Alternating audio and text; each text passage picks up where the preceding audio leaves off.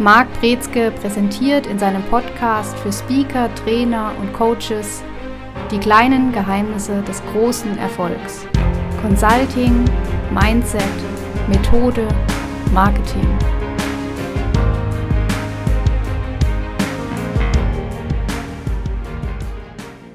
Herzlich willkommen zu einer weiteren Folge in unserem Podcast. Heute mit dem Thema Consulting braucht Zahlen.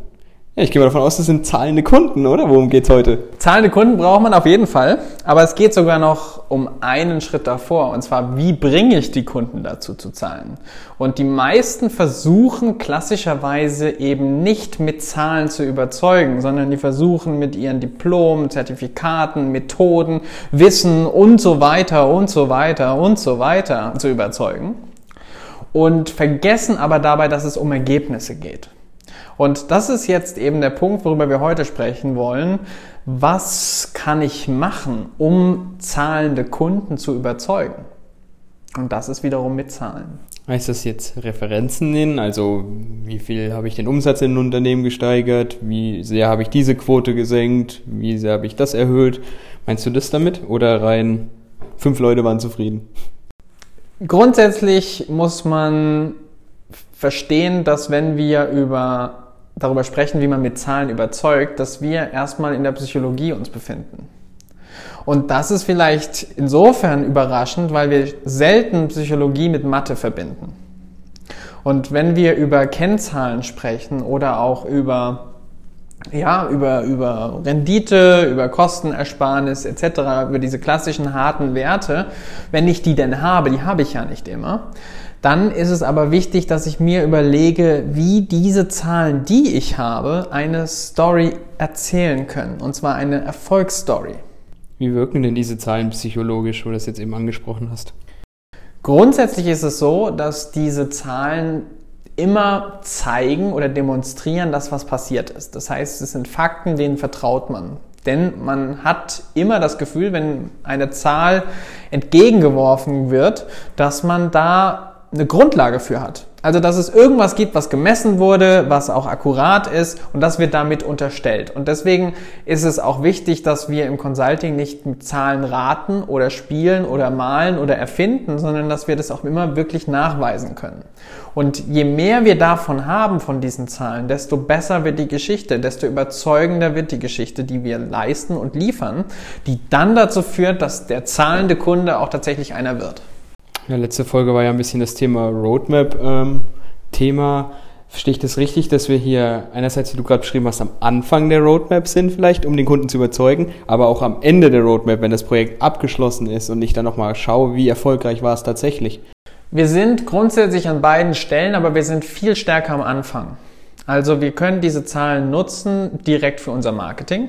Es gibt genügend Consultants, die versprechen, dass im Schnitt so und so viel Prozent irgendwas gesteigert, gesenkt, verbessert wird, etc. und versuchen damit ins Gespräch zu kommen. Das kann funktionieren, das muss nicht funktionieren. Man muss auch aufpassen, große Zahlen können abschrecken, können auch wieder unglaubwürdig wirken. Bestes Beispiel ist der Fall, wenn wir sagen, oh, dieses Programm hat normalerweise 3000 Euro gekostet und Sie kriegen es jetzt für 30 Cent dann fragt man sich durchaus, wie ist denn jetzt das zustande gekommen?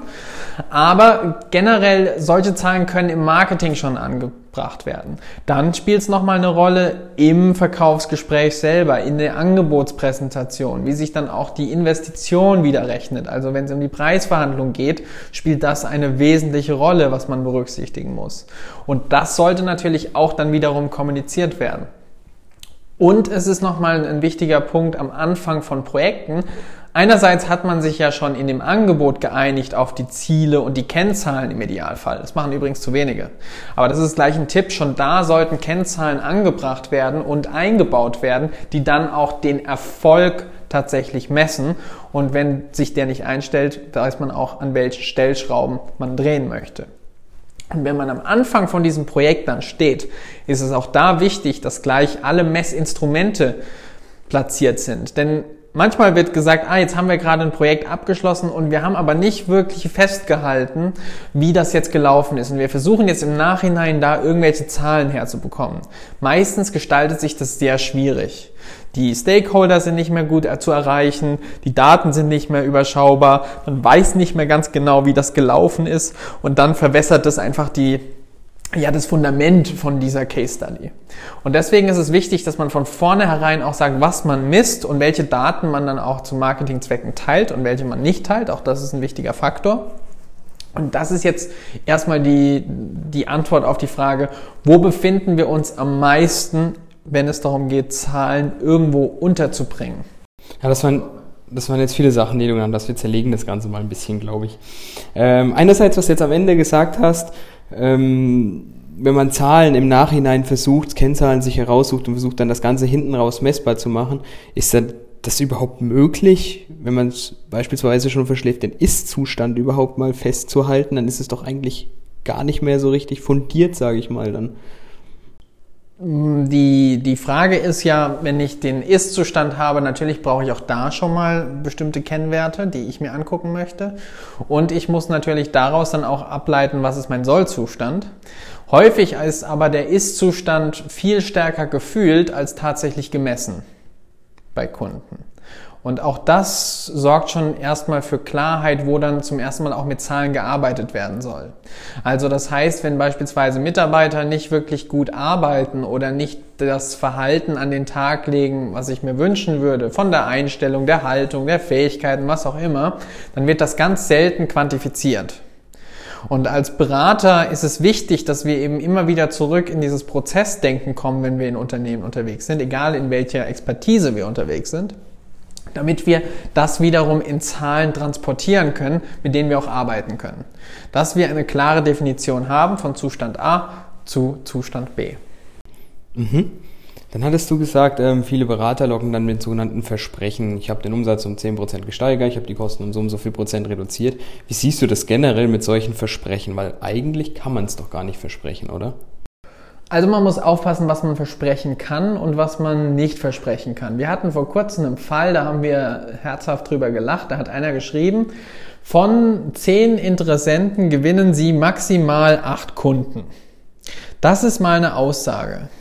Das ist ein schönes Versprechen, ist auch wahrscheinlich auch wahr, wenn man dessen, dessen Modell folgt, dass man nie mehr als acht von diesen zehn Interessenten bekommt. Das steht aber auch maximal. Also es kann auch sein, dass es weniger ist als die acht, die man da bekommt. Und so ein Versprechen ist aber nicht was, was wirklich zieht oder überzeugt, sondern was eher für verkaufshemmend wirkt auch, oder? Also, das ist ein perfektes Beispiel, wir haben es uns zusammen angeschaut und dann fragt man sich erstmal, hm, würde ich nicht kaufen, oder? Die meisten denken wahrscheinlich da gar nicht drüber nach, sondern sehen dann in ihrem Kopf, ah ja, acht von zehn Interessenten gewinne ich. Das ist das, was da vermittelt werden soll. Das steht aber nicht da. Um sich vielleicht ein bisschen aus diesem Versprechen-Gedanken herauszubewegen wieder. Richtig, also kein Anwalt kann ihn von Bug scheißen, um es mal salopp zu sagen. Aber auf der anderen Seite, wenn man kurz drüber nachdenkt über den Titel, ist es nicht was, wo man sagt, jetzt bin ich überzeugt davon. Auf der anderen Seite kann man sagen, wir haben in unserem letzten Projekt X erreicht oder in den letzten zehn Projekten haben wir im Durchschnitt XY erreicht. Auch dann habe ich eine Versprechensaussage da drin mit Zahlen, ohne große Versprechungen zu machen und dass es falsche Werbung wäre in dem Sinne, dass man lügt, was man nicht darf. Wichtig ist aber, dass man grundsätzlich sich überlegt, was ist denn der Nutzen und der, ja, der Wert, den man eben Unternehmen mitgeben kann. Und das muss ja nicht immer in Zahlen ausgedrückt werden im Marketing. Also wenn beispielsweise gesagt wird, wir sorgen für Wachstum, wir sorgen für Kosteneinsparung, wir sorgen für bessere Kommunikation. Das ist auch häufig schon ausreichend im Marketingprozess erstmal ohne Zahlen. Es muss allerdings dann im Kundenkontakt mit Interessenten, da muss es dann zum ersten Mal auch konkreter werden und dann spätestens sollten auch Zahlen fallen. Ja, viele Menschen, unsere Zuhörer und Zuhörerinnen, die sind ja jetzt auch am Anfang vielleicht, sage ich mal. Wie gehen denn Leute mit der Thematik um, die vielleicht noch gar keine Zahlen haben, keine Basis haben, um ein Geschäft zu starten? Das Wichtigste ist ganz klar erstmal Inventur zu machen. Was kann ich eigentlich? Was habe ich gemacht? Und die Chance ist groß, dass man irgendwelche Erfahrungen und Erkenntnisse bereits hat. Und wenn ich sage, ich habe zehn Jahre bei Unternehmen XY gearbeitet, dann habe ich dort eine ganze Menge Erfahrung gemacht. Dann habe ich schon die erste Zahl, zehn Jahre. Dann habe ich wahrscheinlich, wenn ich bei einem Unternehmen gearbeitet habe, die Branchenkenntnis. Ich kenne mich dann aus, je nachdem in welcher Abteilung ich war, mit den Prozessen. Also wenn ich mit dem CRM gearbeitet habe und das war SAP, dann habe ich SAP-Kenntnisse. Und so wie ich das Beispiel jetzt mache, muss man einen Rundumblick machen. Wenn ich ein Team geleitet habe von fünf Leuten, dann habe ich Teamleiter und Führungserfahrung. Auch wenn ich unter einem Chef gelitten habe, der furchtbar kommuniziert hat, habe ich auf einmal Erfahrung, was Führungskommunikation angeht. Und äh, das ist so der Punkt. Man muss abstrahieren, was denn tatsächlich in der Erfahrung vorgekommen ist und das in Unternehmenssprache übersetzen. Und das ist die Kunst. Und das ist dann auch der Ansatz, wo wir anfangen können, mit Zahlen zu hantieren. Wo wir uns anschauen können, ja, wie häufig habe ich das denn gemacht? Und wie viel habe ich davon geleistet? Und dann können wir sagen, jetzt kann ich das auch quantifizieren. Dann hattest du noch so schön gesagt, große Zahlen können auch abschrecken. Wie ist es denn, wenn ich tatsächlich jetzt wirklich abgefahrene Sachen habe, die vielleicht im ersten Schritt unglaubwürdig sind, die man aber gut erklären kann. Sollte ich die dann im Marketingprozess weglassen und dann nur droppen, sage ich mal, wenn ich diese auch entsprechend erläutern kann, die Möglichkeit dazu habe, damit diese abschreckende Wirkung nicht ist? Oder soll ich diese abgefahrenen Zahlen dann doch einfach wirken lassen? Es kommt auf die Intention drauf an. Also wenn ich jetzt Zahlen habe, die beeindruckend sind und dann vielleicht die Frage aufwerfen, ja, wie hat der das denn gemacht? Die kann man durchaus nennen, die kann man auch am Anfang nutzen, um dann ins Gespräch zu kommen. Wenn es aber Zahlen sind, die vielleicht utopisch unglaubwürdig wirken und eher negativ das Licht verwandeln, dann ist es was, wo man definitiv vorsichtig mit sein sollte. Gibt es dann auch nicht nur die Zahlen, die dann das negativ wirken, sondern auch Zahlen, die generell, die man nicht nennen sollte? Es gibt immer ein paar Sachen, die man nicht nennen sollte. Zum Beispiel gilt das, wie viele Angebote man rausgehauen hat, die nicht genommen wurden. Ähm, obwohl auch das vielleicht sogar eine Zahl sein könnte, die wiederum interessant ist. So und so viele Angebote haben wir erstellt. Also das alleine für sich genommen ist auch eine Zahl, warum nicht nennen. Aber das sind, es, es lässt sich alles in Zahlen ausdrücken, positives wie negatives. Und die Kunst ist zu unterscheiden, was ist wirklich wirksam, strategisch wirksam für die Kunden, die ich überzeugen möchte, was ist denen wichtig, welche Zahlen haben Bedeutung für die und was nicht. Also ich habe auch schon äh, schöne Profile gelesen in Zahlen da und wir haben selber mit den Sachen gespielt. Ich habe da drin, wie viel Liter Kaffee ich habe. Ich glaube, ich habe nicht drin, wie viel, was meine Schuhgröße ist. Also dass man, man darf da durchaus humorvoll mit umgehen, aber man muss eben aufpassen, dass man sich nicht ins Abseits schießt und dann sagt, das ist nicht mehr seriös oder das ergibt keinen Sinn. Ein anderes Beispiel, was gemacht wird, wenn beispielsweise eine Firma mit drei, vier Leuten zusammenarbeitet und nimmt dann die komplette Anzahl der Jahre von allen Beteiligten und addiert die aufeinander, wie viele Jahre Erfahrung man hat. Auch sowas ist durchaus legitim, man kann es dann auch erklären, aber es ist trotzdem was, wo dann immer noch auch funktioniert, also was dann auch Eindruck schafft. Und das ist was, was man definitiv wieder verwenden kann. Aufpassen muss man dann, wenn es nicht mehr ins ja, Wahrheitsgemäße geht. Als Lächerliche dann vielleicht auch ein Stück weit, ne? Wenn man sich Sachen sehr, sehr weit herholt, die man zwar erklären kann, aber man denkt, ja, bitte, ist ja gut erklärt, aber trotzdem ist es ja Schwachsinn vielleicht. Ich meine, das sorgt ja auch nur für unnötige Aufruhr, sage ich mal, und vielleicht ablehnende Gedanken, äh, Gedanken, was auch immer. Jetzt hast du vorhin gesagt, dass Zahlen in der Angebotsunterbreitung interessant sind auf alle Fälle sprechen die, die Beteiligten dann, was ja meistens dann Geschäftsführer, Führungskräfte sind, gleichermaßen an oder gibt es da Unterschiede? Und da gibt es gravierende Unterschiede. Wir hatten vor kurzem einen Kunden, der war, oder einen potenziellen Kunden muss man noch dazu sagen, der hatte einen Vertriebsleiter, mit dem haben wir da gesprochen und der hat von vornherein gesagt, also mit Zahlen, da hat er es nicht so zu tun mit. Das findet er nicht so wichtig im Vertrieb. Und das ist schon etwas witzig, muss man schon dazu sagen.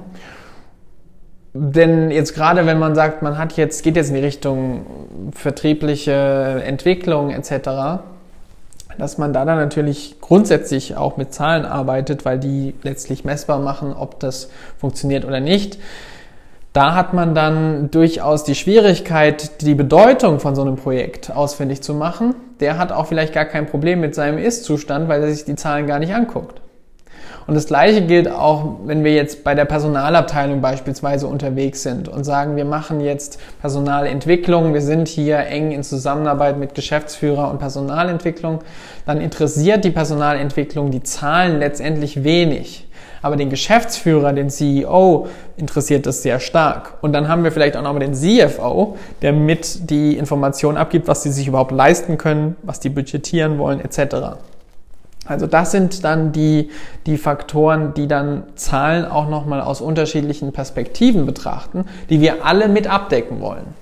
Also dem CFO müssen wir erklären, ab wann sich unser Projekt rentiert. Also wo ist dieser Break-Even-Point? Ab wann macht das Unternehmen wieder Gewinn damit? Oder was passiert, wenn sie es nicht lösen? Wie viel Kosten bleiben dann bestehen? Das sind die Zahlen, die hier catchen.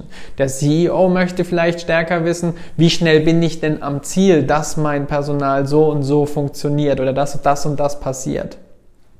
Und das sind jetzt so zwei, drei Beispiele, die einfach zeigen, dass die Argumentation und auch die Zahlen, die wir verwenden, immer andere sein müssen mit anderen Schwerpunkten, weil wir damit auch anderes erklären und ja, bewerben.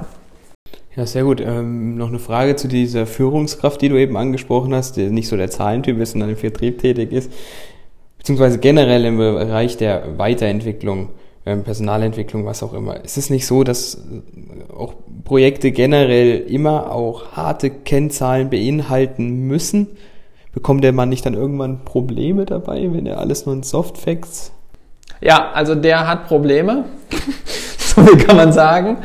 Und die Chance ist auch groß, dass gezwungenermaßen das früher oder später zu Zahlen kommen wird.